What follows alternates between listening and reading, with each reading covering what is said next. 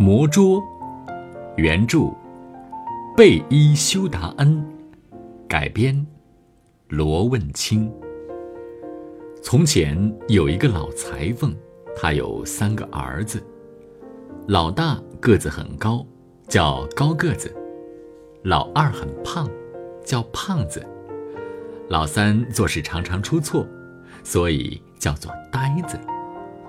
高个子是个手艺一般的木匠。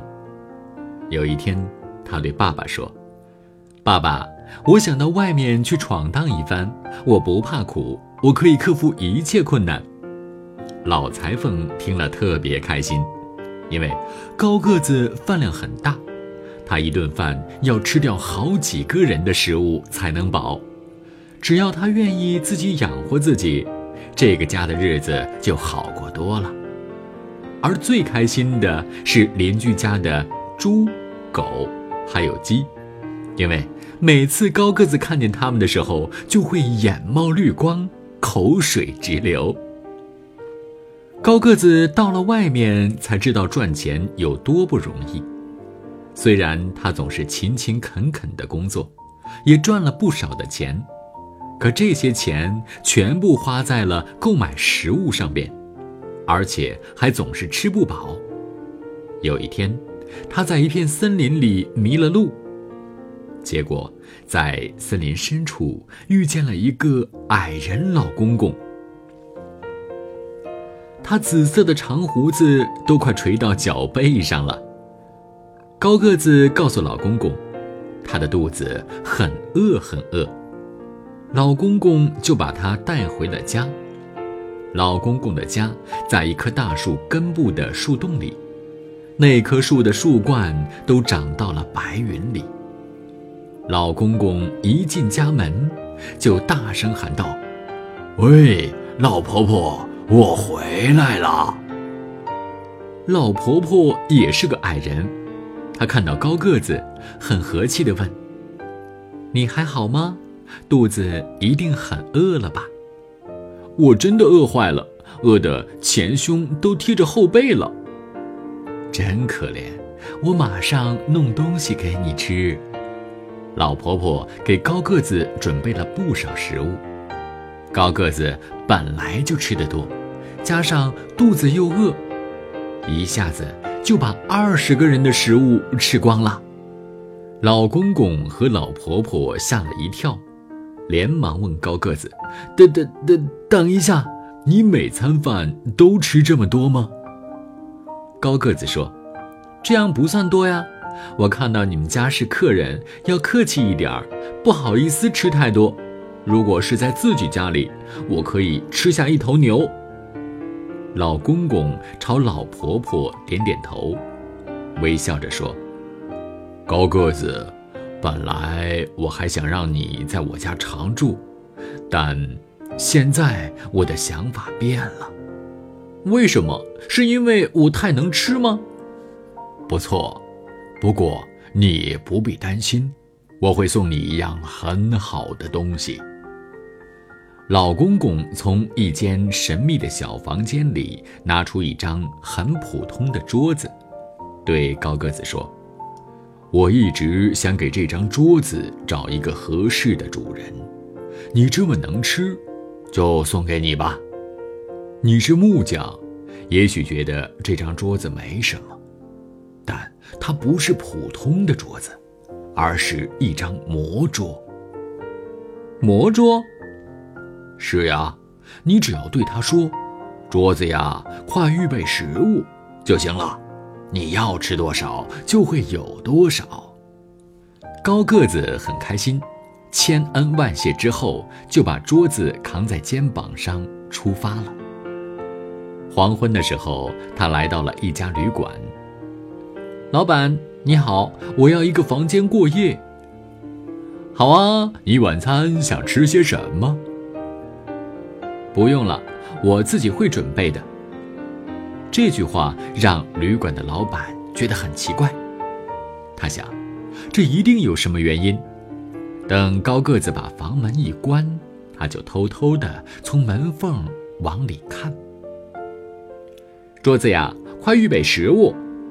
高个子说完，桌子上就出现了好多美味的食物。嘿嘿，原来是一张魔桌，我我一定要把它拿过来。到了晚上，旅馆老板趁高个子睡觉的时候，用一张一模一样的桌子悄悄换走了魔桌。第二天，高个子扛着桌子回家了，他根本不知道魔桌已经被换走了。一进家门，他就大声喊着。我回来了，大家快来看我的宝贝！以后我们再也不会饿肚子了。我的儿啊，你是不是饿傻了？爸爸叹息地说道。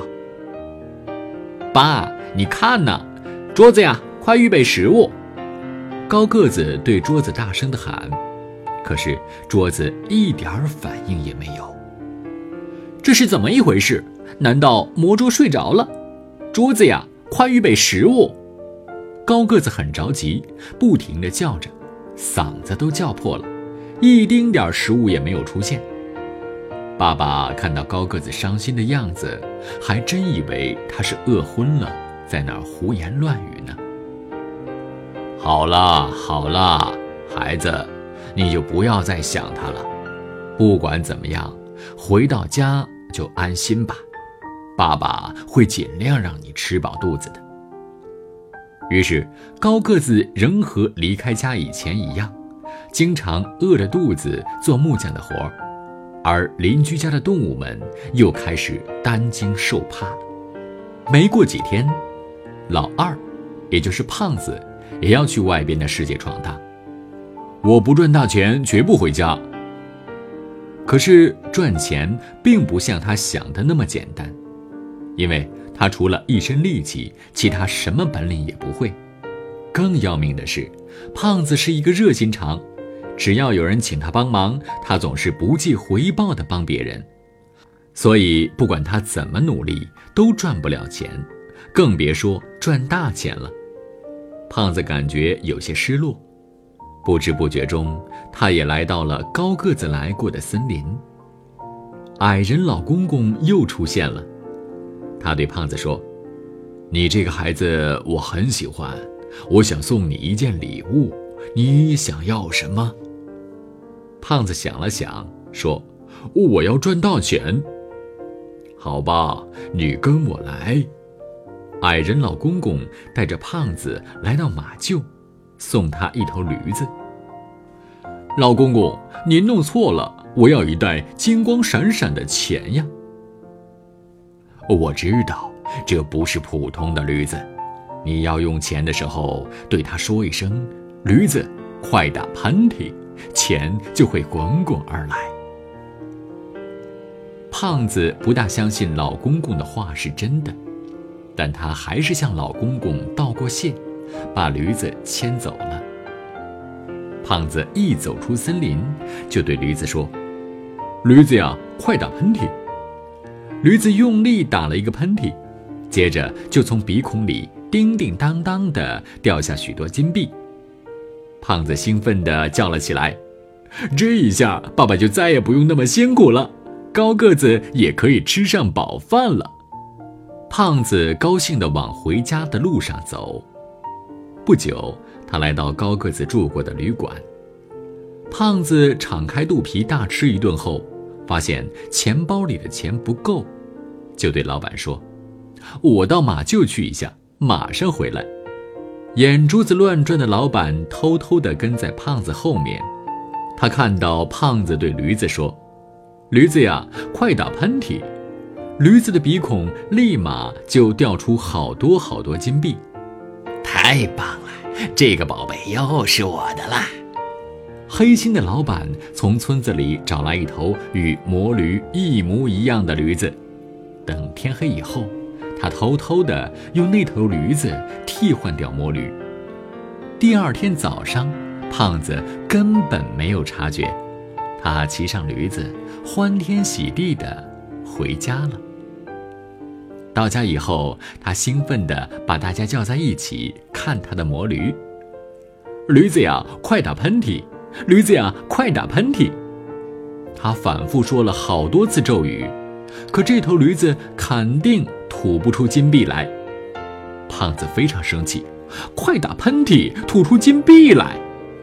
接着，他要拿胡椒粉撒在驴子的鼻孔附近，哈去哈去，驴子不停地打着喷嚏，可就是吐不出金币。